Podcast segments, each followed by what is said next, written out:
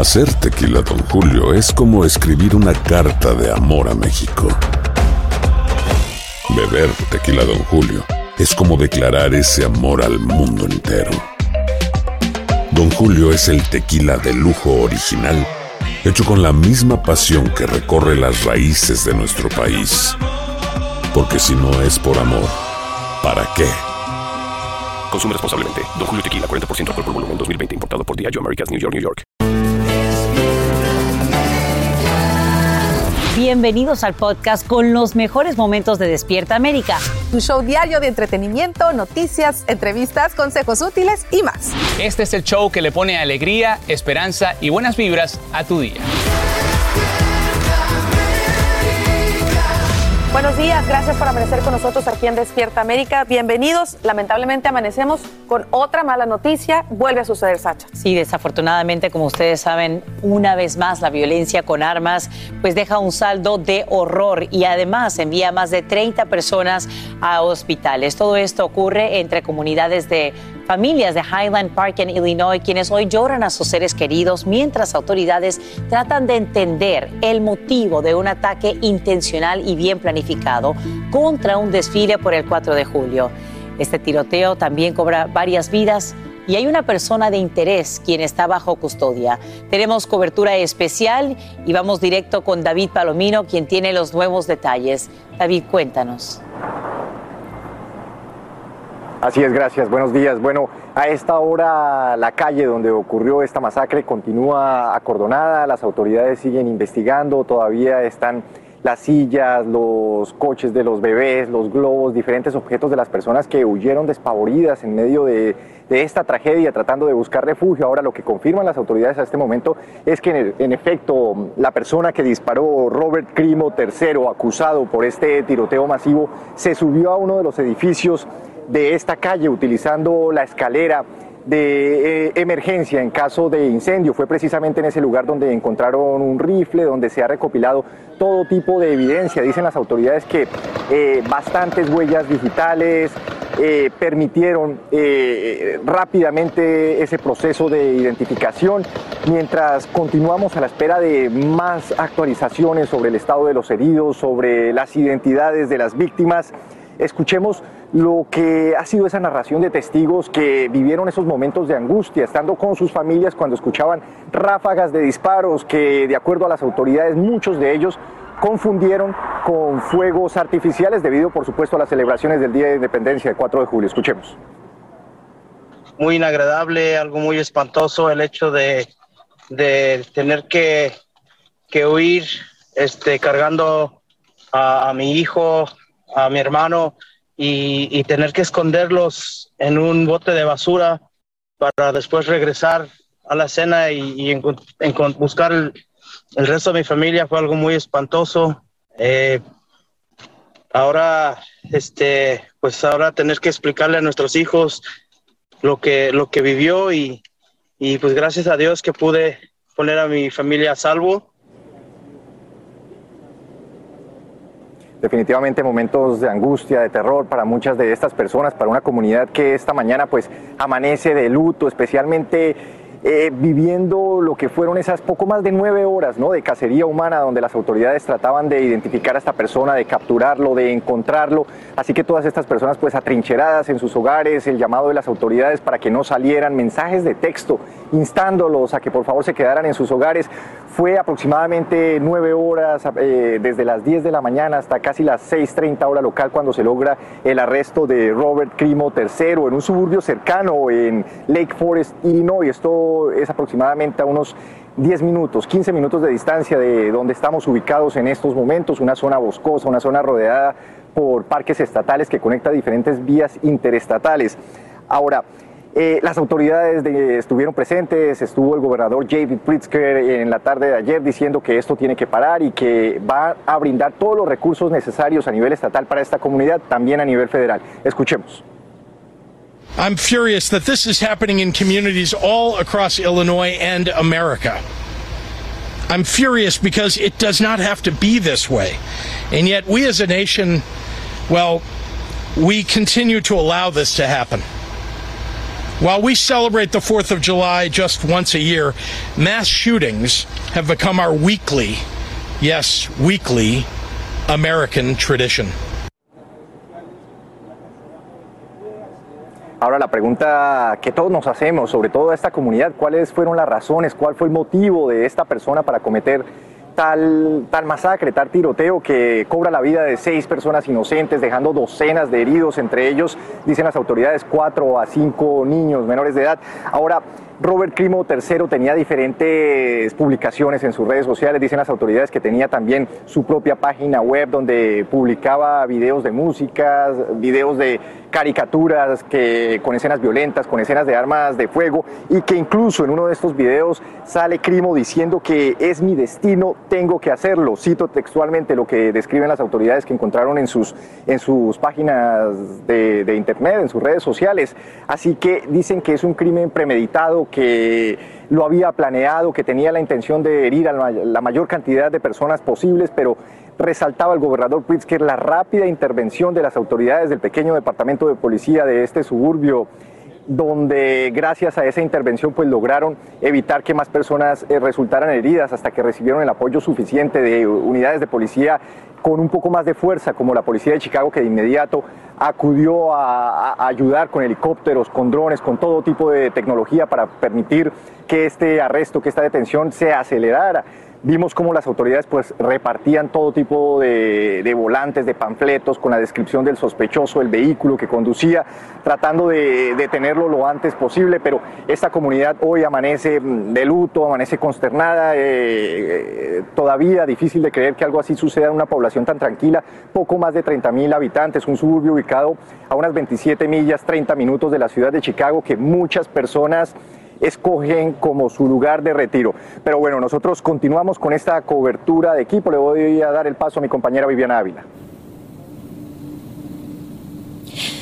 Así es, David, y me encuentro justamente en las instalaciones del Hospital North Shore, donde la mayoría de las víctimas fueron trasladadas a este lugar justamente a minutos de que ocurrió esta tragedia. En este momento puedo confirmar que hay dos víctimas que reciben todavía tratamiento médico en este centro hospitalario, pero hay otros dos más donde se encuentran también heridos. Aquí en, esta, en este hospital fue donde se recibió a la mayoría de las víctimas que tenían eh, justamente impactos de bala, pero tampoco no hay que olvidarnos justamente de las personas que en medio del caos desatado, eh, en el, del pánico desatado por esta tragedia, pues tuvieron que correr y ellos también fueron heridos. También debo decir que entre las eh, víctimas, los heridos que se encuentran, estaba un niño que tuvo que ser aerotransportado justamente al hospital Commerce Children de la ciudad de Chicago para recibir atención médica. Este hospital dijo que ha recibido toda, digamos, el entrenamiento necesario justamente para atender, eh, digamos, a los heridos de gravedad en situaciones como la que se vivió el día de ayer. Y justamente sobre el parte médico, esto fue lo que dijo un directivo del hospital. So, of the 26 individuals that showed up here at Highland Park Hospital, 25 of those did sustain gunshot wound injuries.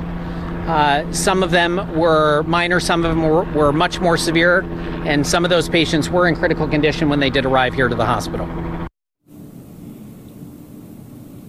Y hablemos de la primera víctima mortal identificada como Nicolás Toledo de 78 años de edad. Justamente la familia dijo que él no quería ir al desfile. Se trata de un inmigrante mexicano de Morelos que había venido en los años 80 justamente a esta área de Highland Park. Había regresado a México y hace unos tres meses regresó justamente de visita a los Estados Unidos para estar con su familia. Él estaba con otros eh, 15 miembros de su familia en ese desfile cuando se desató esta balacera que le produjo a él tres impactos de bala. Esto fue lo que nos dijo una familia. Fue una cosa tan terrible que vivimos este día porque muchos miembros de nuestra familia vieron cómo él se desplomó hacia el piso, parte de sus sesos cayeron al lado de él. Y no le deseamos mal al muchacho, ¿verdad? Porque solamente lo ponemos en las manos de Dios, que Dios tiene el control de todo. Que ahorita hemos escuchado las noticias, ¿verdad? Que él ya lo agarraron y que, y que Dios se encargue de todo, ¿verdad? Y que único que ya no siga haciendo más daño a más personas.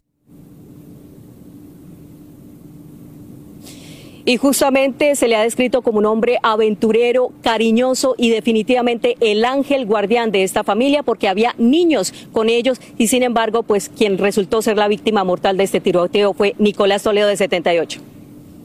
Y también debemos hablar de la segunda víctima identificada como Jackie Songhen, precisamente de ella fue identificada por la congregación North Shore de Israel, también como una persona amable y entregada justamente a su comunidad. Carla. Ahora, Viviana, ¿se sabe de qué manera están recibiendo asistencia los sobrevivientes de esta tragedia? Carla, hay que decir primero que el Consulado de México de la ciudad de Chicago está prestando, digamos, asistencia justamente a los connacionales mexicanos impactados por esta tragedia. Pero también el día de hoy se ha abierto, digamos, un centro de apoyo psicológico para los sobrevivientes que está ubicado en la secundaria Highland Park, a unos 10 minutos justamente de donde me encuentro. Carla, regreso contigo. Te damos las gracias a ti, Viviana, y a David Palomino por su informe en vivo desde Highland Park, Illinois. Bien, y el reto más grande que dicen autoridades en este tiroteo en particular fue la manera, el lugar desde donde hizo los disparos en la azotea, parecido a lo que vimos, por supuesto, en la masacre de Las Vegas, que lo hace todavía más complicado para las autoridades tratar de ubicar desde dónde provenían, por supuesto, estas ráfagas y las personas tratar de encontrar un lugar donde refugiarse de ellas. Lamentable que esto siga sucediendo. Vamos a pasar a otras noticias y ustedes están listos, muchachos.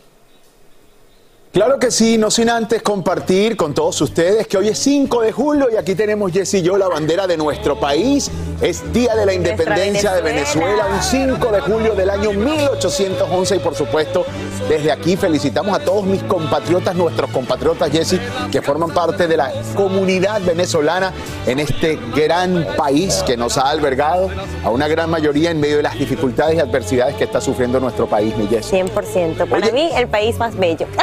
Qué lindo, ¿verdad? Uno así lo siente con su cultura, que no deja de disfrutarla, unas arepitas rellenas de carne mechada, pequeños y cachapa, Jessy. Qué rico, vamos a comer muy rico esta mañana. Vamos a dar esta noticia rapidito para nosotros poder comer y compartirla con todos ustedes. Así que, compatriotas queridos, bendiciones en este día y que nuestro país sea independiente de verdad, libre. Exactamente, así será. Eh, señores, vamos a hablar ahora de Britney Spears porque retomaría su carrera tal como se lo prometió a sus seguidores, pero su regreso sería por todo lo alto. Y es que, escuchen bien, la princesa del pop podría aparecer en el medio tiempo del Super Bowl. Así es, mi y varios portales aseguran que ella habría iniciado las negociaciones con la NFL para ser precisamente la próxima artista del medio tiempo, pero no estaría sola en el escenario, pues dicen, ¿Ah, dicen que estaría acompañada con nombres como Madonna e Iggy Azalea. Oh my God, que no sé, bueno, no sé, a lo mejor la gente si quiere que se repita otro beso con Madonna. Y bueno, hasta el momento no hay nada confirmado, pero los fans han empezado a especular, a comentar y dicen que les encantaría la idea. Qué bien, bueno que así sea, esperaremos qué es lo que va a suceder. Mientras tanto, tequeñito. Tequeñito para que Romariel nos dé el estado del tiempo. Ya te llevo un tequeñito, Romariel, y lo comparto con ustedes. Adelante. Qué sabroso, yo soy débil con los pequeños, te cuento. Muy buenos días muchachos y buenos días a todas las personas que están en sintonía. Hoy amanecemos preparándonos nuevamente para una ola de calor que acapara el centro de las planicies y hasta el sureste del país. Hoy se espera un nuevo récord de calor para esta zona de nuestro territorio y estamos hablando de temperaturas que podrían llegar a los tres dígitos. Dallas con 102, Wichita con 101 grados, así como San Luis también. Fíjense ustedes que las temperaturas que están dominando están sobre el rango de los 90 grados para toda esta zona del país y parte de la porción norte. De hecho, quiero comentarles que cuando se eh, emiten estas advertencias de calor es justamente cuando las temperaturas comienzan a sobrepasar los 100 grados, los 95 grados. Estamos ya hablando de advertencias de calor que como ven ustedes está acaparando gran parte del país. Este aviso por calor extremo se extiende por lo menos hasta el viernes, o sea que estamos hablando de varios días donde esta porción del país estará sufriendo de ese calor intenso, por lo tanto deben tomar medidas de precaución. Mientras tanto, algunas tormentas se están desarrollando en la parte norte del país y como ven ustedes, las temperaturas máximas están acompañadas de bastante actividad de lluvia, sobre todo el noreste, sureste y parte de la porción norte cerca de la región de los Grandes Lagos. Luego vuelvo a darles detalles de dónde esas tormentas pues están tomando fuerza este día. Continúen con más de Despierta Hacer tequila, don Julio, es como escribir una carta de amor a México. Beber tequila, don Julio, es como declarar ese amor al mundo entero. Don Julio es el tequila de lujo original, hecho con la misma pasión que recorre las raíces de nuestro país. Porque si no es por amor, ¿para qué? Consume responsablemente. Don Julio Tequila, 40% alcohol por volumen, 2020. Importado por Diageo Americas, New York, New York. Hola, yo soy Carla Martínez. Estás escuchando el podcast de Despierta América. Gracias por seguir con nosotros aquí en Despierta América. ¿Y saben quién actúa muy bien? Mi querido Alan Thatcher, que está desde Mansión Que aparezca, ahí está. Ah, bueno, Mansión. Thatcher. Ah, pues así como de la actuación no se me da, pero ahí vamos haciendo nuestro esfuerzo, amigo. ¿Cómo están? Qué gusto saludarlos. ¿Cómo sigues, ¿todo amigo? Ahí, Bien.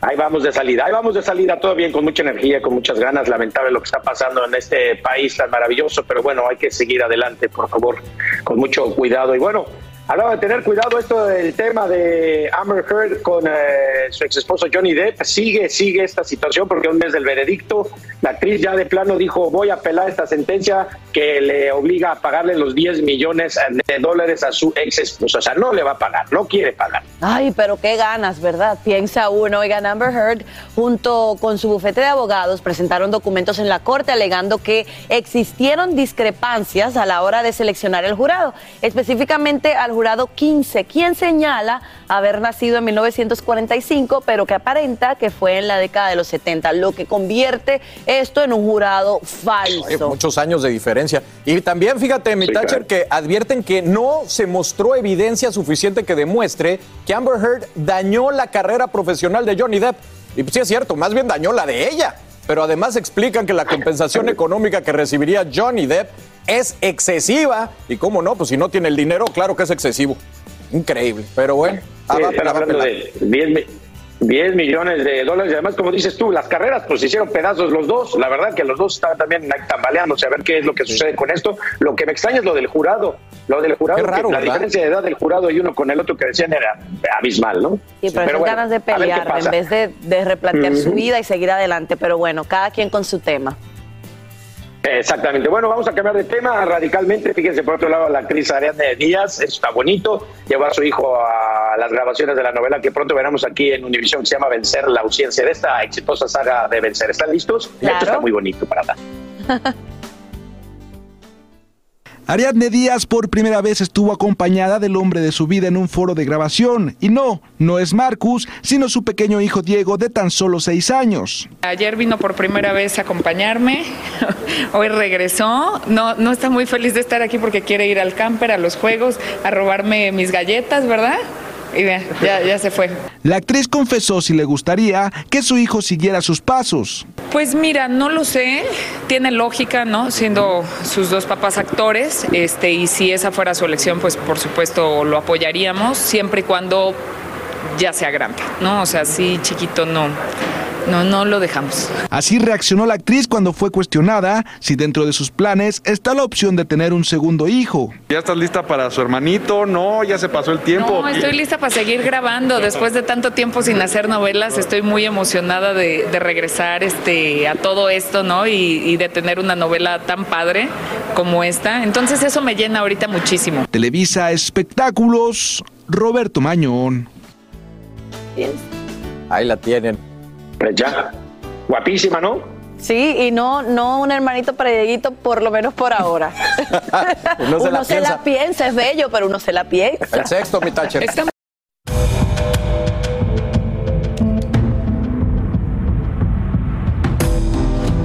Él nos salvó la vida a todos. Con esas palabras, familiares de Nicolás Toledo recuerdan a este abuelo mexicano fallecido en el tiroteo de Highland Park. Nicolás disfrutaba el desfile por el 4 de julio junto a sus seres queridos, quienes lo vieron caer derribado por las balas. Parte de la familia vive en Illinois y parte en México, y hoy todos comparten el mismo dolor. Esta mañana en Despierta América conversamos con una de sus nietas, Alba Toledo, quien nos acompaña en vivo desde Morelos, México. Alba, buenos días y nuestro más sentido pésame para ti y tus familiares. Buenos días, muchas gracias. Sabemos que es una pérdida muy grande. Tu abuelo tuvo ocho hijos, más de 20 nietos. Eh, ¿Cómo han sido estas últimas horas para ustedes? En algún momento él expresó que no quería ir a este desfile. Sí, pues ahora sí que han sido unas horas muy dolorosas para todos nosotros. Realmente estamos todos destrozados, estamos todos sin, poderlo creer aún. Quisiéramos tal vez que, que fuera una noticia falsa, pero lamentablemente no es así. Eh, al parecer tu abuelo Nicolás, eh, porque obviamente se le complicaba un poco caminar, había expresado que quizá hubiese sido mejor que se quedara en casa, pero todos le dijeron que le iba a pasar muy bien, que fueran juntos, y, y es así, la familia estaba ahí. Y pues este tiroteo no solamente cobra la vida de tu abuelito, sino que también deja herido a uno de tus tíos, quien recibe un impacto de bala en el brazo, e incluso al novio de una de tus eh, primas, tengo entendido, quien también pues recibe un impacto en la espalda. ¿Cómo están ellos hoy? Pues al parecer mi tío está estable, eh, ya, ya está en casa. El novio de mi prima, la verdad, desconozco, no. En la noche este, ya no pudimos marcar para saber si, si ya estaba bien.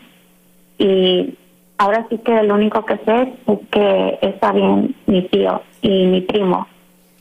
Esas son noticias alentadoras, sin duda alguna. Alba, me gustaría saber, eh, la familia tenía intenciones de que tu abuelito viviera ya el resto de su vida en Illinois, había estado ahí antes, había migrado para trabajar, para sacar adelante a su familia, eh, trabajó siempre en el campo, pero ya también había tenido un accidente, había pues sido atropellado por un auto en Highland Park. Cuéntanos sobre ese episodio porque para ustedes fue pues algo que ya los había impactado antes. Pues ahora sí que yo sobre eso desconozco a detalle cómo fue, cómo fueron las cosas. Eh, más que nada, digamos que mi papá eh, solamente nos dijo que había tenido un accidente, que no había quedado muy bien al parecer. Entonces se optó porque la familia como que lo estuviese cuidando eh, él regresó a México, de ahí ahora sí que yo no, no lo visitaba muy a menudo porque pues eh, en lo que estudiaba, ahora sí que me casé, luego mis niñas, este, eh, como que me embaracé luego, luego, entonces ya no podía moverme como yo quería tal vez. Entonces él iba, venía, iba venía. Eh, y ahora sí que esta vez él regresó porque al parecer estaba arreglando lo de su ciudadanía. Él ya, gracias a Dios por su trabajo, por los años que ahora sí, él emigró desde hace muchos años para allá. Él estuvo trabajando, esforzándose, ahora sí que con sudor y lágrimas sacó a su familia adelante y él quería una vida mejor para todos nosotros. Y una, una familia que hoy pues lo llora, lo recuerda, Alba, no sé si, si ya eh, tendrán planes del servicio fúnebre, eh, si en algún momento él había expresado si algo le pasara, si quisiera ser sepultado en su tierra en México. Ah, ahora sí que esos datos los desconozco, esos datos los, los sabe mi, mi papá y pues ahora sí que todos estamos muy destrozados y por el momento creo que no queremos platicar muy bien sobre eso. Claro, Em, sabemos, sabemos que... sí, dígame. Sabemos que es un momento muy difícil. Te agradecemos de todo corazón, Alba Toledo, que hayas conversado con nosotros aquí en Despierta América. Queremos compartir con todos nuestros televidentes una cuenta que ya abre la familia en GoFundMe para quienes quieran pues aportar con su granito de arena porque se vienen pues momentos difíciles en términos eh, obviamente emocionales y también financieros. Así que gracias a ti por, por acompañarnos desde Morelos. Claro que sí, gracias a ustedes por, por contactarme y pues ahora sí que lo único que me queda por decir es de que me encantaría que recordaran a mi abuelo como una gran persona. Él, el mejor incluso, con un gran corazón. Una persona que siempre supo luchar por lo que él quería y no paraba hasta conseguirlo. Y ahora sí que es una gran enseñanza que nos deja a todos nosotros como su familia. Y algo que admiro mucho a él es de que nunca perdió su origen. Pues Amaba ambas partes, tanto a Estados Unidos por haberle ab- abierto las puertas y a México pues por ser sus raíces. Y ahora sí que toda su familia lo vamos a recordar con mucho amor y cariño. Y Ese legado, es por supuesto, ese legado perdurará a través de ustedes, de tus hijos y, y de toda la familia y las futuras generaciones. Gracias, Alba Toledo. Un fuerte abrazo para ti y nuestras condolencias. Gracias. Hacer tequila, Don Julio, es como escribir una carta de amor a México. Beber tequila, Don Julio, es como declarar ese amor al mundo entero. Don Julio es el tequila de lujo original, hecho con la misma pasión que recorre las raíces de nuestro país. Porque si no es por amor, ¿para qué? Consume responsablemente. Don Julio Tequila, 40% alcohol por volumen, 2020. Importado por Diageo Americas, New York, New York. Continuamos con el podcast más divertido de tu día, Despierta América.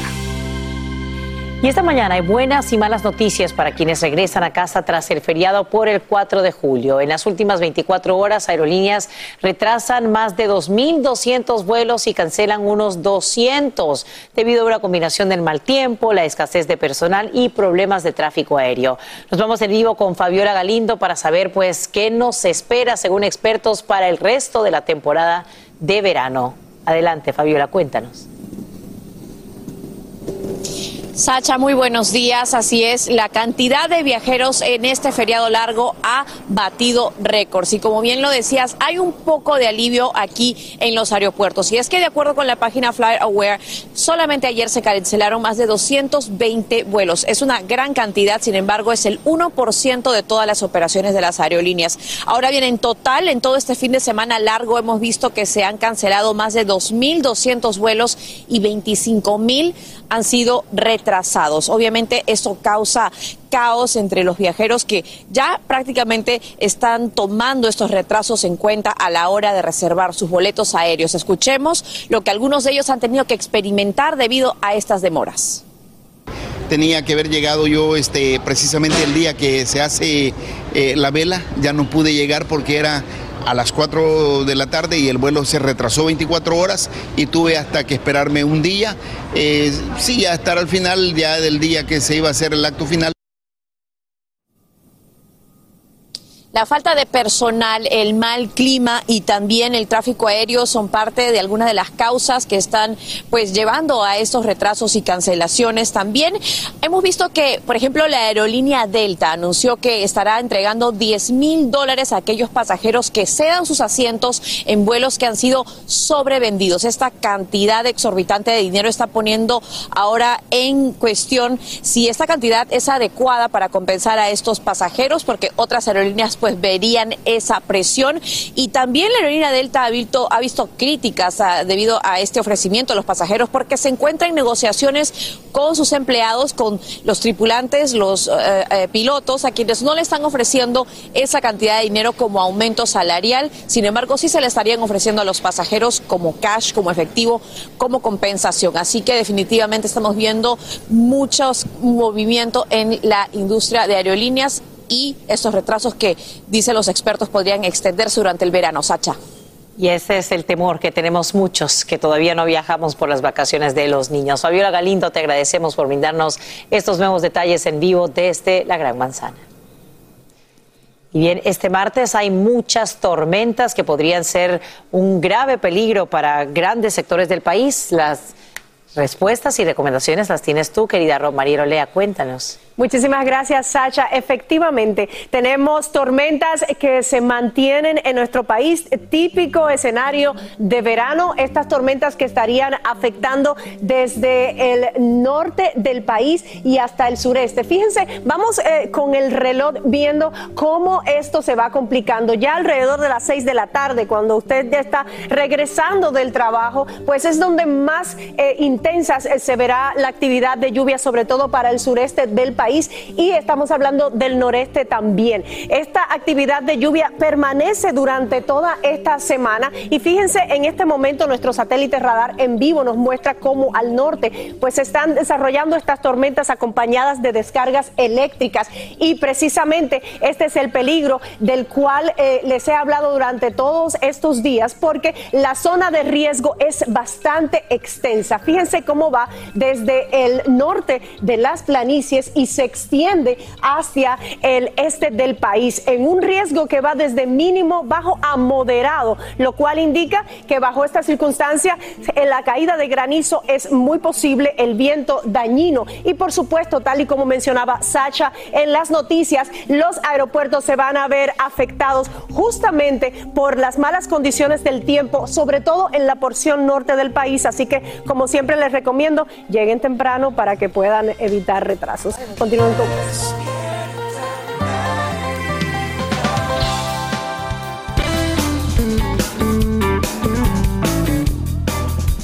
Y aquí seguimos en Despierta América comprometidos para ayudarte. Y a ver, te pregunto, si tienes demasiada ropa que ya no usas, no sabes qué hacer con ella, escucha esto, porque de acuerdo a la plataforma ThreadUp, la venta de ropa de segunda mano se está convirtiendo pues en un fenómeno global, tal que escuchen bien para el año 2026 llegue a generar 82 mil millones de dólares. Y si te estás preguntando en este momento, ok, Francisca, pero ¿cómo puedo yo ser parte de este fenómeno para crear ingresos? Bueno, para responder esa pregunta nos acompaña hoy Katia Chisnock, experta en finanzas personales y está en vivo desde Nueva York. Buenos días, Katia. Buenos días, Francisca. Un placer estar acá y buenos días a nuestra familia financiera. Bueno, nuestras familias financieras ahí con el oído bien abierto, porque bueno, mi Katia, el panorama financiero, sin duda alguna, pues está en un momento muy complicado. Eh, la inflación, los precios están por los cielos. Eh, enfrentando esta realidad, ¿qué nos podrías tú recomendar? ¿Qué pueden hacer nuestras familias para poder estirar el dinero lo más que se pueda? Lo primero es básicamente ser honestos con nosotros mismos, ser realistas con nuestro presupuesto. Crear un presupuesto que sepamos bien lo que estamos ganando y lo que estamos gastando mensualmente exactamente. También muy importante, controlar nuestros gastos variables y sumamente importante aumentar nuestros ingresos, tratar de eh, hacer diferentes cosas para poder eh, generar ese ingreso extra que es muy necesitado ahora mismo. De acuerdo, Francisca, a Moody's Analytics, estamos gastando hasta 460 dólares mensuales adicionales a lo que gastábamos antes debido a la inflación. Claro, y a veces vivimos enredados en eso y no nos tomamos el tiempo de sentarnos, a analizar de dónde viene exactamente el problema por miedo, pero aquí hay que dejar el miedo y enfrentar esa realidad porque ese es el primer paso para solucionarlo. Ahora, muchas personas están viendo cómo pueden crear estas fuentes de ingreso, pues para de cierta forma aliviar un poquito este efecto de la inflación. ¿Qué puedes tú recomendarle a nuestra gente para crear estos fondos? Yo creo que esa es la pregunta del millón. ¿Qué hacemos para crear fondos extras? Como bien mencionaste anteriormente, o sea, la venta de ropa de segunda mano, o sea, de ropa que ya tenemos, zapatos, accesorios, carteras de marca, ropa deportiva que ya tenemos en el closet, eh, podemos revisar, evaluar qué es lo que tenemos y comenzar a hacer un plan de acción. ¿Cómo el plan de acción? Podemos comenzar a vender estos artículos que ya no estamos utilizando, que todavía se ven bien, que están en buenas condiciones. Y así es una forma súper sencilla, súper rápida de hacer dinero extra. Bueno, ahí en pantalla había una gráfica donde tenían estas apps, aplicaciones donde pueden pues vender su ropita o esos artículos que ustedes tienen extra en casa. Ven que a veces uno busca las soluciones afuera, pero las tenemos ahí mismo adentro, al ladito de nosotros. Ahora, ¿qué es eso importante? Que debemos saber sobre vender en estas plataformas? ¿Con qué debemos tener cuidado?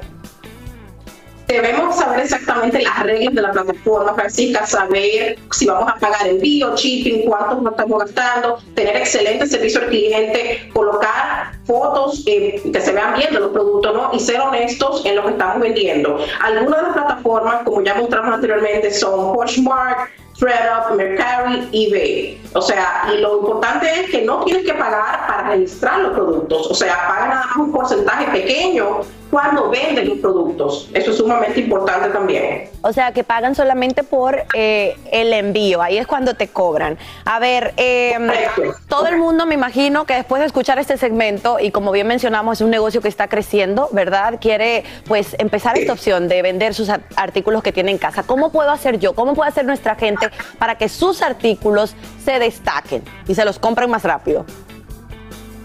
Eh, es sumamente importante lo visual, o sea, enfocarnos en una buena calidad de fotografía de la imagen, eh, revisar la condición del producto, o sea, eh, prestar atención a los detalles, a la envoltura, tener buen servicio al cliente, incluir notas de agradecimiento, entre otros pero es sumamente importante ser honestos a la hora de vender los productos también. Muy bien, Katia, muchísimas gracias. Yo creo que nos ha dado una lucecita en el camino y una manera de sobrellevar esta inflación y esa es la idea siempre, pues ayudar a toda nuestra gente que nos ve aquí en Despierta América. Hasta la próxima. Gracias como siempre. Gracias. Bueno, ahí lo tienen, señores. Hay que empezar con algo, ¿verdad, mi Raúl? Voy contigo. Claro que sí, mi Fran querida. Como no tengo a Thatcher aquí, mira, me traje a Balín Balón, que tiene más pelo que Thatcher y que yo. Thatcher, are you there for el minuto deportivo, my friend? Mira, conoce a Balín Balón, mira. Oye, igual, igual de con, mucho cabello y además eh, más gordito también que yo un poquito, espero. Mi tacherín, estamos listos para darle ya rienda suelta a los deportes. Vámonos con el minuto deportivo. Pachuca venció por 2 a 0 al Querétaro en la fase 1 de la Apertura 2022 gracias a los goles de Nicolás Ibáñez de Avilés Hurtado. Ese Avilés Hurtado está jugando increíble. Mira ese golazo. Golazazazo. Volvió a marcar un impresionante gol de chilena, amigo. Así es, pero por otro lado, Tache, la selección mexicana femenil tuvo un amargo debut en el premundial de la CONCACAF al caer 0 a 1 ante Jamaica, que tuvo para golear al cuadro mexicano. Kataya Shaw anotó el gol del triunfo, que ahí lo ven. Ahí está. Oye, y por otro lado, las de Estados Unidos, no, son increíbles las, las del fútbol femenil. Alex Morgan la mera, mera petatera. Derrotaron 3-0 a Haití en el arranque de este campeonato clasificatorio con Cacá Femenil. Nada, les pasaron por encima a las haitianas. Tres que Estados Unidos es el número uno. Así es, y hablando de número uno, el Chicharito se reencontró con el gol y se sumó a las dos asistencias de los otros mexicanos del Galaxy para cerrar el 4-0 con el que vencieron al Montreal de cara a una edición más del tráfico ante la LAFC. Oye, ¿qué tal? ¿Y sabes qué? ¿Y sabes qué? Que no meten al Chicharito a jugar en la selección. Increíble. Bueno, a lo mejor luego de esto, Tache le dicen, véngase, paparrín. Oye, al rato volvemos contigo, que quiero una pausa. ¿Te parece? Bueno, más te vale. Te mando un besito en el balón. Balín balón. Enseguida regresamos con mucho más de Despierta América. Hacer tequila, don Julio, es como escribir una carta de amor a México. Beber tequila, don Julio es como declarar ese amor al mundo entero. Don Julio es el tequila de lujo original, hecho con la misma pasión que recorre las raíces de nuestro país. Porque si no es por amor, ¿para qué? Consume responsablemente. Don Julio Tequila, 40% alcohol por volumen, 2020. Importado por Diageo Americas, New York, New York. Continuamos con el podcast más divertido de tu día. Despierta América.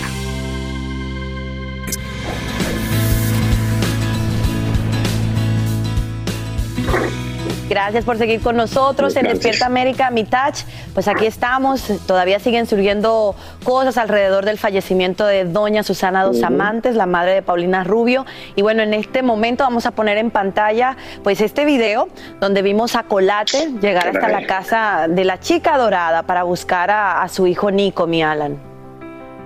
Oye, sí, las imágenes la verdad que sí te sacan lágrimas y cómo no, el pequeño abraza eh, con mucha emoción a su papi, a, a, Colate, Nico, ya lo saben, era un nieto consentidísimo por Susana Dos Amantes, siempre decía que el amor que sentía por sus nietos era incalculable, eh, que era profundo, que disfrutaba mucho estar con ellos. ¿Recuerdas las imágenes que ayer presentamos esta entrevista, la cual yo no recordaba que hicimos en el 2017 ahí con Paulina y que apareció Susana Dos Amantes, que, que nos hizo mucho recordar aquí varias cosas y, que son imágenes que quedan para siempre de lo bonito que hablaba de Nico, ¿no? Estaba invitado Nico ahí al programa y, y, cómo lo saludaba y cómo con casi lágrimas en los ojos eh, veía a su nieto con mucho, con mucho amor, ¿no? Igual el cariño el amor. Mira, y ahí se ve cómo pues está sumamente consternado, sumamente triste.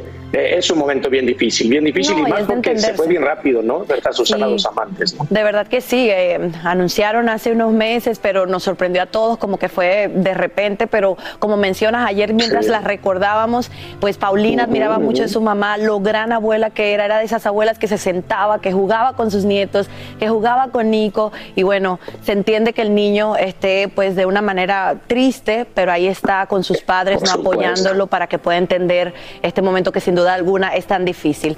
Y bueno, mi Alan, por otro lado, Este también nos encontramos con el hermano de Paulina. Enrique. Estaba Sí. saliendo pues de un local en la ciudad de Miami, lo hace junto a su esposa María. Se veía también entendible, ¿no? Totalmente abatido por la muerte de su madre y desde acá solamente nos queda enviar abrazos, enviar condolencias, eh, respetar, ¿no? De la manera tan privada también como han manejado eh, la despedida de esta gran señora y nada, que descanse, que descanse en paz, porque solamente de pensarlo se me llena el corazón de dolor porque ha de ser algo demasiado fuerte, profundo y difícil también de superar. Difícil. Fíjate que siempre eh, que tenía el gusto de encontrarme con ella, porque tú recordarás que su esposo era socio de un restaurante muy conocido en, en Miami. Íbamos a comer seguido y ahí siempre me lo encontraba su esposo.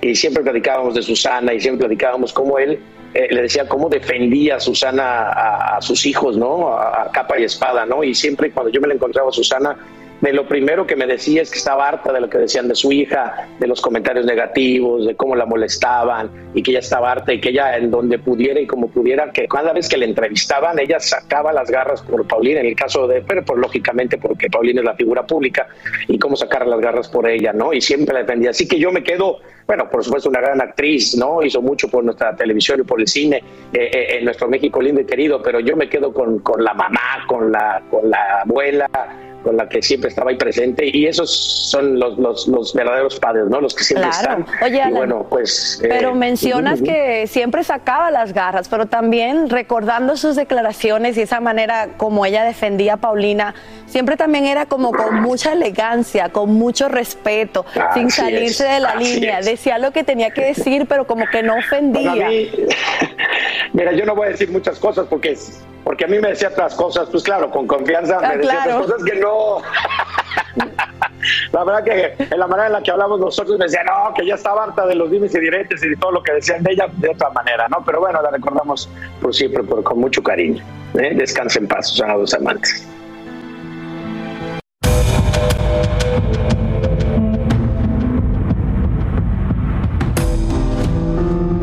Según pasan las horas, salen a la luz más y más detalles sobre las víctimas del tiroteo en Highland Park, así como los esfuerzos para ayudar a sobrevivientes. Al menos una familia de origen mexicano sufre la pérdida de un ser querido y en busca de información sobre posibles heridos, esta mañana Despierta América conversa en vivo con Reina Torres, cónsul general de México en Chicago. Gracias por acompañarnos esta mañana, señora cónsul. Buenos días. Buenos días. Una jornada bastante complicada, por supuesto, para todas estas familias en Highland Park y nos gustaría saber si ya han tenido oportunidad de comunicarse en directo con la familia de Nicolás Toledo, este abuelito de 76 años que desafortunadamente pierde la vida en este tiroteo.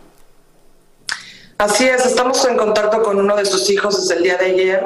Él, eh, a través de la información que pusimos en las redes sociales, nos contactó para solicitarnos información sobre el traslado de restos. Eso nos permitió pues iniciar todo el procedimiento y los protocolos de atención que tenemos con las familias en, en las víctimas de, estas, de este tipo de tragedias. Eh, y hemos estado en comunicación con él, bueno, pues no solamente para el proceso de repatriación, sino ofreciéndole toda la ayuda y la asistencia eh, de conformidad con las instrucciones que tenemos del canciller Ebrard. Eh, bien, sabemos que dentro de esta misma familia, por lo menos otro integrante, quien sería hijo del señor Nicolás Toledo, también sufre un impacto de bala en el brazo y está siendo atendido. Se cuenta entre eh, las víctimas eh, que están, por supuesto, todavía recibiendo asistencia en al menos dos hospitales. Nos gustaría saber si hay algún otro mexicano también que resulta lesionado y cuál es la asistencia que brinda el cónsul general de México a ellos. Pues tenemos hasta el momento información solamente de estos, de estos tres casos, el del conacional fallecido, que nos entristece muchísimo, y de los dos conacionales heridos, como informaba uno de ellos, hijo del, del conacional fallecido. Em, él ambos están en estado estable, los dos, las dos personas hospitalizadas. Eh, el joven, el otro joven que sufrió una herida de bala en la espalda, es el que tiene a lo mejor una, una situación un poco más compleja, pero nos dicen que está estable. Eh, nos han informado que eventualmente pues, se le realizará una cirugía para extraerle los, los restos de la bala que quedaron en, en su espalda. Pero eh, pues la, buena noticia es que ambos están están en condición eh, estable. Increíble, una misma familia que pues sufra tres situaciones que una, por supuesto, significa un dolor enorme y en las otras una angustia muy, muy grande. ¿De qué manera entonces ¿Pueden ellos eh, recibir asistencia, no sé si es eh, monetaria o si es a través de consejería que le brinda el cónsul general de México a ellos? Sobre todo porque sabemos que luego de este tipo de heridas hay muchos tratamientos. No sé si ustedes también pueden ayudarlos en términos eh, financieros para que puedan ellos recibir toda esta asistencia médica a largo plazo. Por supuesto, las, las leyes en el estado de Illinois cubren y protegen a, todas las personas sin importar su condición migratoria. Pero si no, nosotros también eh, estamos para, para, asistirlos, además de la situación financiera, del estado financiero, que es algo en lo que podemos, por supuesto, eh, ayudar. Eh, hay una reacción muy generosa de la comunidad. Desde el día de ayer se nos han acercado, por ejemplo, clubes y federaciones de morelenses. dado que el señor que falleció es del estado de Morelos, que están deseosos de ver cómo contribuyen y cómo ayudan a esta familia. es que además de las leyes del Estado, que son muy generosas en este sentido, la contribución del consulado y la comunidad, que siempre es muy, muy solidaria. Y por supuesto que estaremos dando toda la asesoría legal que fuera que fuera eh, necesaria para la, para la familia. Y siempre es muy complejo navegar estas circunstancias en medio del dolor y de la angustia cuando se tiene un familiar fallecido o enfermo o en el hospital, pues eh, entenderse con las autoridades a lo mejor que están investigando los hechos, con eh, el forense, con el hospital, siempre es complejo. Y nosotros con mucho gusto asistimos en eso. Pues qué bueno que tengan ese apoyo por parte de ustedes. Reina Torres, con su general de México en Chicago, infinitas gracias por conversar con nosotros esta mañana en vivo y actualizarnos sobre, por supuesto, las condiciones de estos tres conacionales afectados por esta balacera. Gracias. Bien, vamos a continuar con muchísimo más aquí en Despierta América. Adelante, Carla. Bueno, Ricky Martin acapara titulares por ser acusado de violencia doméstica y la presunta víctima es su sobrino de 21 años de edad, quien pidió una orden de restricción en su contra. Eh, alegando que sostuvo una relación con él por siete meses y que hace dos se separaron, pero que el cantante no lo aceptó y sigue llamándolo y rondando su casa.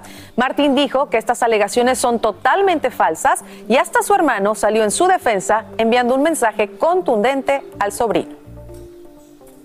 Sobrinito querido, que no voy a decir el nombre, si alguien ha visto a mi sobrino querido, que lleva tiempo desaparecido de la familia, que él tenga problemas mentales son otros 20 pesos que hemos estado luchando, luchando toda la vida por eso. Pero que eso no se sabe porque se mantiene callado. Pero ya yo estoy cansado de estar callado. Por eso es que yo siempre he dicho, mucho cuidado con las leyes 54, mucho cuidado con las órdenes de protección. No todo el que usa la orden de protección es que está diciendo la verdad. Bueno, el caso está bajo investigación, pero algo similar pudiera pasarle a cualquiera. Acusaciones como esas pueden traer graves consecuencias, si son verdad o si son mentira. Para hablar del tema nos acompaña el abogado Joseph Maluf desde Annapolis, Maryland. Buenos días, abogado. Gracias por acompañarnos. Gracias por tenerme, Carla. Es un placer.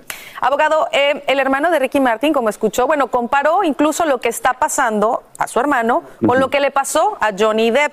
La pregunta es, ¿qué tan fácil es para una persona levantar una acusación de violencia doméstica y poner una orden de restricción contra otra? ¿Qué probabilidad hay de que esto sea mentira?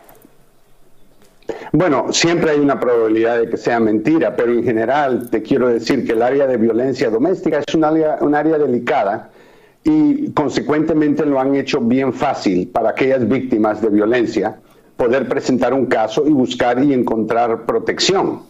Ahora, el proceso solo requiere que una persona llegue enfrente de un juez, levante la mano derecha y bajo pena testifique eh, solamente esa persona, la víctima.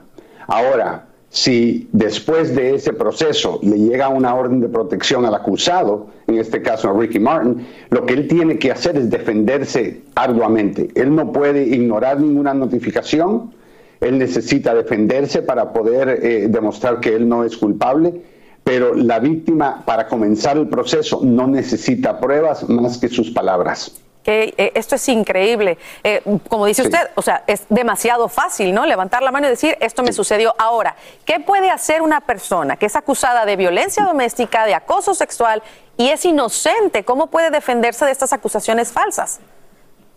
Primero, no ignore la petición que le va a llegar a usted por parte de la persona que está pretendiendo ser víctima porque mucha gente dice, yo no hice eso, a mí no me importa, yo lo voy a ignorar. El proceso continúa, comienza con la primera audiencia y poco a poco va acumulando más audiencias donde usted tiene que presentarse a defenderse. Y para hacerlo, le recomiendo, número uno, si usted sospecha que alguien va a tratar de poner cargos en contra de usted, confíele a un familiar o a un amigo de lo que cree que puede pasar. Así usted puede llevar a esa persona a corte y decirle, mire, yo se lo dije dos días antes que me iban a acusar de esto. Segundo, utilice su teléfono celular de una manera inteligente. Trate de mantener la localización prendida para que usted pueda comprobar en corte que electrónicamente dónde estaba usted cuando esto se supone que ocurrió. Número tres, evite conflicto. No, no deje que las cosas se calienten mucho. Y si usted va a romper la relación con esa persona, utilice los textos. Los textos pueden servir de prueba en corte comparado con palabras que, bueno, se pueden desaparecer en el aire. Claro, ahora,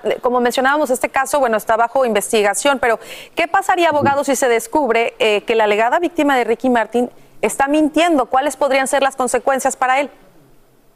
Bueno, cada estado es diferente, pero los, todos tienen una ley que prohíbe que personas presenten cargos falsos con las autoridades o utilizar el proceso, se llama abuso de proceso. Eso puede ser un cargo criminal que lleva a cárcel, también pueden haber consecuencias por una demanda civil, por daños y perjuicios, difamación, como lo vimos en el caso de Johnny Depp. Así que es importante, que, una vez más, que la gente se proteja muy bien, muy cuidadosamente, pero no ignoren las cosas que pueden venir. Y ahora, eh, yo creo que eh, de todas maneras, abogado, de alguna manera se ha visto afectada la imagen de Ricky Martin, ¿no? ¿Qué consecuencias puede tener este caso para, para él? Bueno, lo vimos con Johnny Depp. No encontró trabajo por mucho tiempo, perdió millones de dólares, tuvo que ir a una corte, tuvo que, por lo menos en el caso de Johnny Depp, la persona que demandó, eh, tal vez tenga fondos para pagar esa demanda, ¿no? Así que depende eh, quién es la persona que te afecta. a veces puedes recuperar tu dinero que perdiste, tu reputación. Es muy importante. Por eso le recomiendo a las personas, busque un abogado que se especialice en esto y que le pueda defender desde un comienzo. No lo tome como un chiste o como una broma, porque ya una vez las autoridades toman cartas sobre el asunto, eh, las situaciones pueden ser serias es muy serio y, le damos las gracias, abogado, por asesorarnos en este caso. Eh, y para ustedes en pantalla, si están sufriendo de abuso, de acoso, el número que tienen ahí es el número a llamar. Eh, todos los casos son totalmente confidenciales, pero es importante que denuncien cualquier tipo de abuso, de abuso o de acoso. Gracias una vez más, abogado, por acompañarnos esta mañana. Gracias por tenerme. Y bien, en la noticia que como saben estamos siguiendo de cerca esta mañana, hoy mismo formularían cargos criminales contra la persona de interés en el tiroteo de Highland Park. Así lo indica la alcaldesa de ese suburbio en Chicago. Casi 24 horas después, el área de la masacre, bueno, sigue siendo una escena del crimen donde investigadores intentan descifrar las motivaciones del pistolero. Y desde allí nos acompaña en vivo David Palomino con lo último. Adelante, David. Así es, gracias. Buenos días. En efecto, esta es una investigación activa. Las, autoridades continúan acordonando el perímetro, no permiten el paso a los medios de comunicación, tampoco a civiles. Se está tratando de eh, recopilar más evidencia, evidencia que seguramente va a ser utilizada más adelante en corte contra esta persona que ha sido arrestada, Robert Crimo III. Entre tanto, tenemos más información sobre cómo es que pudo obtener esta arma, este rifle. Dice la alcaldesa acá de Highland Park, Nancy Rotering, que el arma que utilizó fue legalmente comprada, pero que no sabe cómo llegó a las manos de Crimo III. Ahora, importante recalcar que en esta ciudad, en Highland Park, desde hace aproximadamente una década, hay una ley que prohibía los rifles de alto asalto. Ahora, sobre, sobre Robert Crimo III, fue capturado muy cerca al lugar, a la escena del crimen, aproximadamente a 10-12 minutos en el suburbio de Lake Forest. Esto después de una persecución de un oficial de un suburbio cercano que lo vio en el vehículo que conducía y pidió refuerzos para finalmente lograr su arresto. Tenemos también información sobre las víctimas. Sabemos que son seis personas que desafortunadamente han perdido la vida, docenas de heridos que hasta ahora se recuperan en los diferentes hospitales del área. Hasta el momento las autoridades han identificado a dos personas. Uno de ellos, Nicolás Toledo, de 70 años y una maestra, Jackie Sonden, de 63. Ahora sobre Nicolás Toledo, sabemos que pertenecía a la Federación de Clubes Morelenses. Es un club acá en el estado de Illinois que ayuda a traer personas de la tercera edad que llevan años, décadas sin verse con sus seres queridos que han eh, emigrado a los Estados Unidos, pues él logró ser parte de ese reencuentro hace algunas semanas y desafortunadamente ocurre esta tragedia. Sacha, ¿alguna pregunta en estudio? Es súper lamentable. Dos en concreto. ¿Cómo es que las autoridades logran identificar a este sospechoso? Y también nos gustaría saber, David, eh, porque está cerca de la escena donde ocurre esta tragedia, ¿todavía persisten ahí los coches, todas las pertenencias de la gente que estaba para disfrutar de lo que debió ser un desfile y no una pesadilla? Así es, mira. Eh, esta persona, Robert Crimo III, de acuerdo a las autoridades, subió al techo de uno de estos edificios utilizando una escalera de esas que se usan para evacuar en caso de incendio. Fue precisamente en ese lugar donde recuperaron, recuperaron el arma y ahí, ahí los investigadores lograron obtener varias huellas dactilares y eso fue lo que ayudó a su identificación, a su arresto. También con la ayuda de la comunidad, diferentes pistas, llamadas al FBI. Y sí, en efecto, en esta área continúan las sillas, los globos, objetos de esas familias que huyeron eh, buscando refugio eh, ante este eh, asalto, este tiroteo que desafortunadamente deja este trágico saldo en la celebración del Día de Independencia. Toda la información en vivo, adelante con más en estudio. Gracias David Palomino por brindarnos estos nuevos detalles. Y en estado de emergencia, así amanece la ciudad de Akron, Ohio, por la decisión del gobernador demócrata. Policías arrestan a por lo menos 50 personas en protestas por la muerte del afroamericano Jalen Walker. Según afirman, se trataría de manifestantes violentos, quienes dañaron negocios y viviendas, además de iniciar pequeños incendios. Los agentes emitieron un toque de queda poco después de la medianoche y usaron gases para dispersar a la multitud. La estrella basquetbolista de la WNBA, Britney Griner, le suplica al presidente Biden en una carta que le ayude a salir de una cárcel en Rusia porque teme que nunca vuelva a casa y solicita que textualmente, le cito, no se olviden de ella y los demás estadounidenses detenidos. En una parte de la misiva dice lo siguiente, mientras estoy aquí sola con mis pensamientos y sin la protección de mi esposa, familia, amigos, mi camiseta olímpica y cualquiera de mis logros, me aterra que pueda quedarme aquí para siempre. Está repleta de óxido y en urgencia de reparaciones, pero por ahora solo recibe una capa así de pintura, varias. Te hablo de la Torre Eiffel, que en preparación para las Olimpiadas de 2024, pues se invierte el equivalente a unos 62 millones de dólares para que al menos pues luzca radiante. Es que la torre data desde finales del siglo XIX y recibe casi 6 millones de visitantes al año. Qué belleza. Acabo de estar ahí en marzo. Qué emoción, qué envidia de la buena. Te contaba que sí, ya se ve como por secciones van obviamente pintándola, pero sí ya está en urgencia de una reparación un poco más exhaustiva. Van, a dejar esa ciudad, mira, reluciente para los Juegos Olímpicos. Aparte que es bella ya por naturales.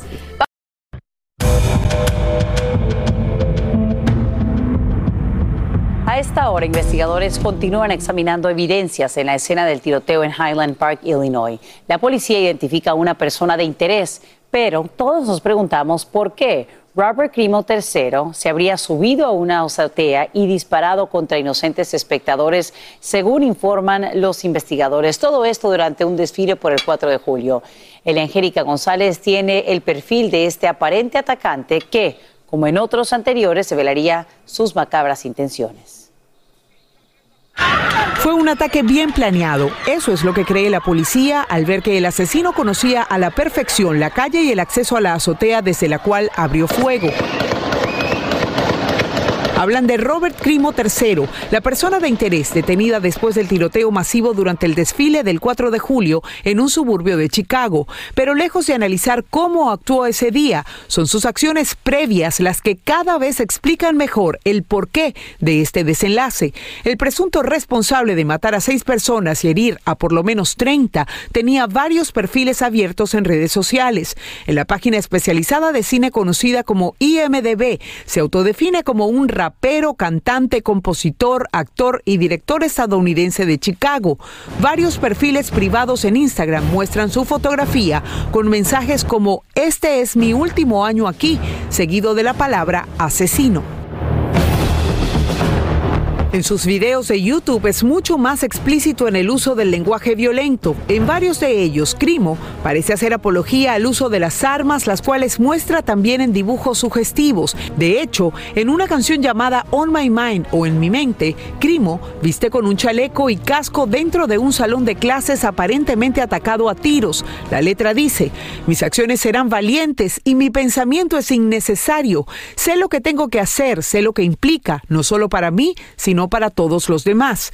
El hombre de 22 años que también se hace llamar Awake the Rapper fue fotografiado en varios mítines del expresidente Donald Trump entre el público que lo sigue. Crimo también administraba un canal en la red social Discord, donde una semana antes del tiroteo publicó una decapitación en una sección de violencia sin censura. Solitario, callado, todo se lo guarda para sí. Esa es la descripción que hacen de él familiares y la gente más cercana. Y bien, ese joven tenía un público fijo de 16 mil oyentes en Spotify y lejos de glorificar a este presunto asesino, lo que se quiere establecer en este informe es, primero, cuáles son los elementos de la investigación y, en segundo lugar, encender una alarma en cuanto a este tipo de contenidos y mensajes que parecen dibujar muy bien el perfil de un posible asesino, pero que aparentemente pasan desapercibidos a los ojos de los operadores de redes sociales. La comunidad también debe estar cada vez más atenta, Sacha, para denunciar. Es muy importante. Pregunta que me hago también es, Eli, de esos 16 mil seguidores en Spotify, ¿cómo es posible que nadie haya también, pues, hecho un llamado de alerta a por lo menos este sistema de distribución de música? Muy, pero muy perturbador lo que vemos eh, desafortunadamente en repetidas ocasiones con estos perfiles que están ahí, pero que no sirven para frenar lo que luego resulta en tragedia. Te agradecemos por brindarnos estos detalles en vivo. Mucho gusto. Y bien, quiero contarte que en las últimas horas policías de Monterrey rescatan a más de un centenar de migrantes, entre ellos niños, quienes viajaban hacinados en un camión de carga rumbo a la frontera estadounidense.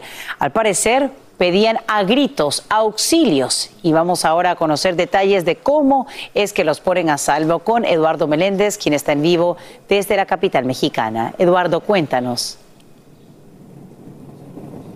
Sasha, a todos muy buenos días. En efecto, lo ponen a salvo las autoridades a estas 110 personas migrantes todos que viajaban en el interior de esta caja de tráiler porque aparentemente el chofer se da cuenta que más adelante en esta carretera de Monterrey, porque ellos iban hacia Nuevo Laredo, bueno, había un retén, alguien le dijo que había un retén policíaco que les iban a revisar, entonces él de buenas a primeras baja de la unidad y se pierde. El hecho es que afortunadamente estas personas gritaron, golpearon eh, con lo que pudieron la caja de tráiler, alguien dio aviso a las autoridades y venturosamente pudieron rescatarlas. Esta es parte pues eh, de la historia feliz de esta historia de estos migrantes que bueno, escapando también de la violencia y de la pobreza, pues intentaban llegar a Estados Unidos arriesgándose sin importar lo que recientemente acaba de ocurrir con respecto a estos 53 migrantes, también mexicanos, centroamericanos, que murieron apenas la semana pasada. Y Sasha, bueno, mientras continúan identificando a los cuerpos de estos migrantes que murieran en esta caja de tráiler. Bueno, pues eh, hay familias que ya esperan los cuerpos de sus tan queridos eh, miembros. Aquí, por ejemplo, en Oaxaca, eh, se trata de la familia de José Díaz, quien, bueno, no tiene de otra más que esperar precisamente que sea repatriado su cuerpo. Él tenía la intención, pues, de trabajar muy fuerte para recaudar algo de dinero, para juntarlo, comprar una casa o construir una para darle una mejor vida a su esposa y a su niño de 12 años. Escuchemos a la familia que, bueno, ahora solo espera el cuerpo. Era como mi hijo, porque yo lo crié cuando él estaba chiquito. Sí, ahorita pues estamos esperando nomás que llegue su cuerpo.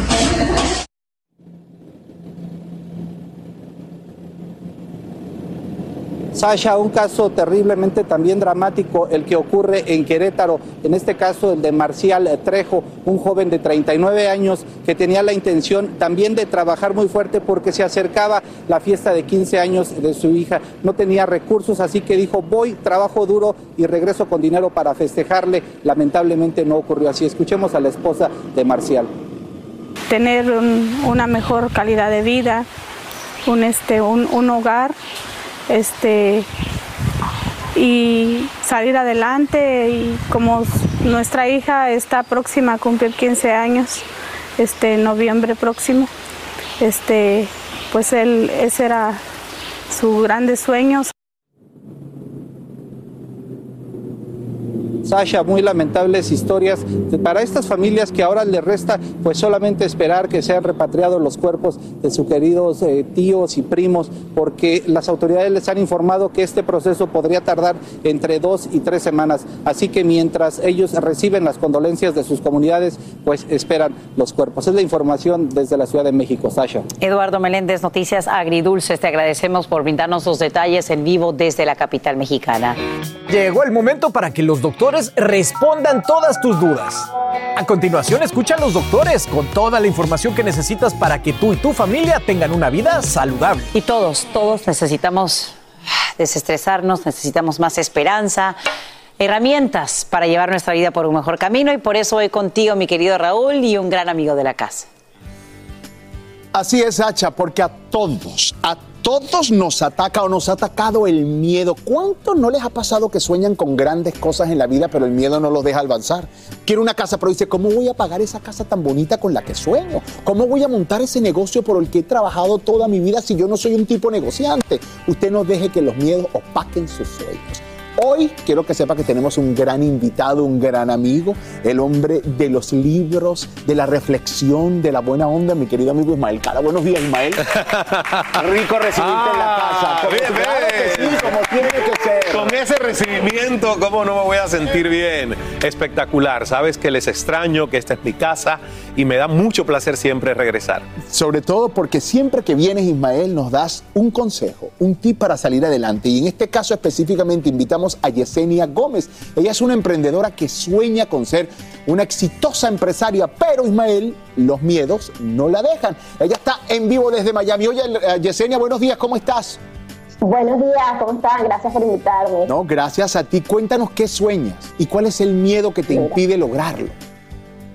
Eh, nada, sueño con ser una gran empresaria. Yo trabajo eh, en mercadeo a través de redes sociales y siento mucho miedo cada vez que un cliente nuevo me llama, cada vez que alguien eh, quiere trabajar conmigo. Me da mucho miedo, aun y cuando yo sé que tengo el conocimiento y que logro que mis clientes consigan los resultados, pero tengo miedo a que los clientes eh, no consigan lo que quieren al final del día o que pase mucho tiempo y no pueda obtener los resultados. A eso le tengo mucho miedo y, y a veces eh, evado ciertos clientes solo por eso. Oye, o sea, como que tú tienes miedo de no cumplir las expectativas de tu cliente, como que tú sientes que tú no eres capaz. ¿Y por qué sientes eso? ¿Por qué sientes que no eres capaz? No sé, es algo que me lo impide. La verdad no te lo puedo explicar con palabras. No puedo decirte qué es lo que pasa dentro de mí que me da esos miedos, que, que, que me produce todo esto. Siento que quizás es falta de confianza en mí misma, no Bueno, lo sé. Pero sí está. sé que lo logro. Aquí está Ismael Cala para que, que- que le enseñes y nos enseñes a todos cómo dejamos los miedos y que deje fluir todo lo, todo lo bueno. Saludos, Yesenia. La verdad que me identifico muchísimo contigo porque mucha gente pensará que al yo ser un estratega de vida y aconsejar a otros a transformar sus vidas, no tengo miedos. La realidad es que yo he sufrido por mucho tiempo del síndrome del impostor. No creerme suficiente, entiendo perfectamente el, el querer aspirar a complacer a las expectativas de otros. Pero ya Yesenia tiene el primer paso adelantado. ¿Y sabes cuál es? ¿Cuál es? Nombrar el miedo. Identificar. Identificar el miedo. Hay gente que no sabe poner en palabras tan bien como ella lo ha descrito qué es lo que siente, cuál es el bloqueo. Una vez que lo identificas, ya lo entiendes y empiezas a trabajarlo. Lo primero que yo hago es decirle a las personas, no matemos a nuestro miedo, porque lo que tú resistes más crece, más se convierte en algo que eh, eh, está luchando dentro de ti. Pongamos al miedo como un lobito al que dejamos de alimentar. ¿Y cómo yo dejo de alimentar mi miedo? Haciendo otras cosas que me pongan en positivo. Lo primero es escribir los miedos. Yo escribo mis miedos constantemente.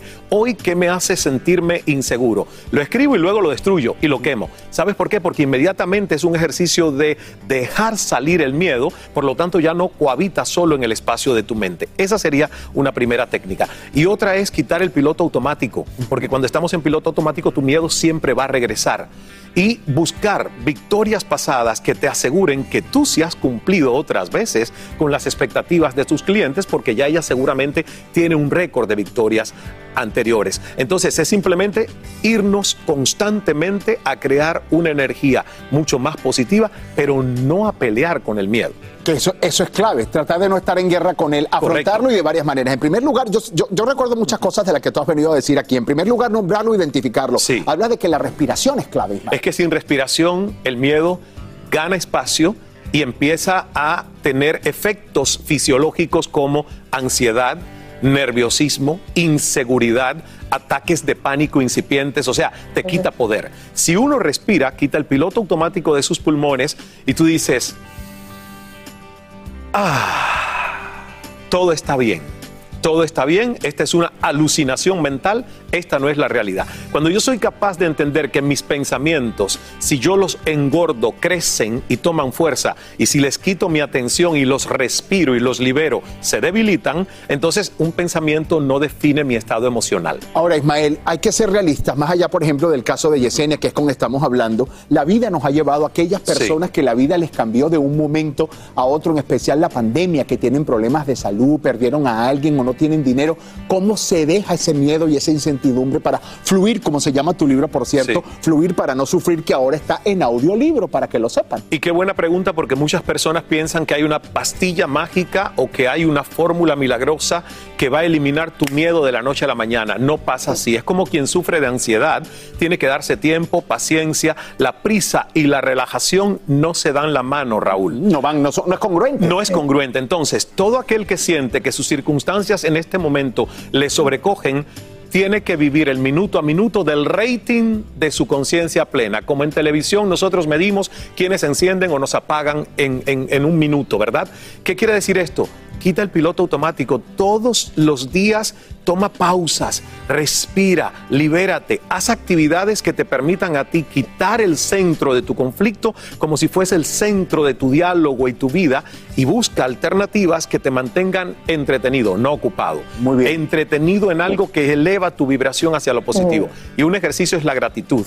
Que eso es importante. La Todos raíz de la días. gratitud está en lo que uno tiene. Oye, Yesenia, te deseamos todo lo mejor. Sal adelante, respira, olvida ese miedo para que triunfes en tu negocio como te merece. Y como por cierto, quiero decir, triunfa Cala. Nuestro Ismael Cala ha hecho el crossover, se lo digo yo, en inglés porque está junto a Deepak Chopra, señoras Así y señores, que es es. como el máster de todo esto. Ismael, te felicito. Gracias. Sigue logrando cosas por ti.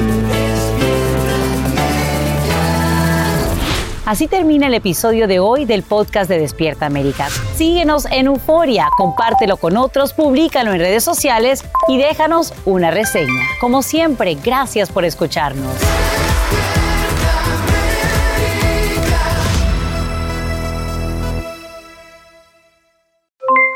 Aloha mamá, ¿dónde andas? Seguro de compras. Tengo mucho que contarte. Hawái es increíble. He estado de un lado a otro con mi unidad. Todos son súper talentosos. Ya reparamos otro helicóptero Blackhawk y oficialmente formamos nuestro equipo de fútbol. Para la próxima te cuento cómo voy con el surf y me cuentas qué te pareció el podcast que te compartí, ¿ok? Te quiero mucho. Be All You Can Be, visitando goarmy.com diagonal español.